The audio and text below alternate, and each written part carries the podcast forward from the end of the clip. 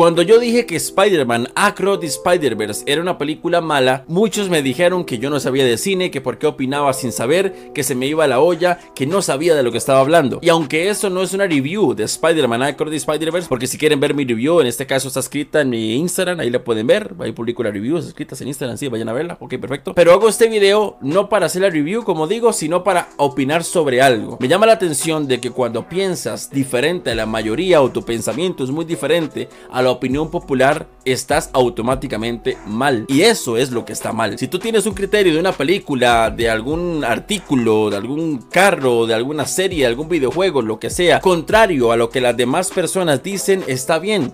Tu opinión es válida. Me llama la atención que cuando dije que Spider-Man era mala, incluso la gente se enojó conmigo. Gente muy molesta conmigo de que solamente lo hace para llamar la atención. Es que le encanta llevar la contraria y no es eso. Es que si el producto me parece malo, es mi opinión y se respeta. A fin de cuentas, la intención de este video es, yo sé que vivimos en una época de toxicidad donde no puedes decir nada porque en las redes sociales te acribillan. Y aunque no me considero una figura pública o alguien famoso, soy una persona que hago videos y me expongo a eso. Me expongo a los comentarios negativos o positivos de las personas. Si para mí Spider-Man Across the Spider-Verse es mala, está bien. Y si para ti Spider-Man Across the Spider-Verse es la mejor película de animación que se haya hecho en la vida, la mejor película de Spider-Man es increíble, mejor que Super Mario y Pinocho, también está bien. Tu opinión vale, la mía también. Gustos son gustos y hay que respetarlo.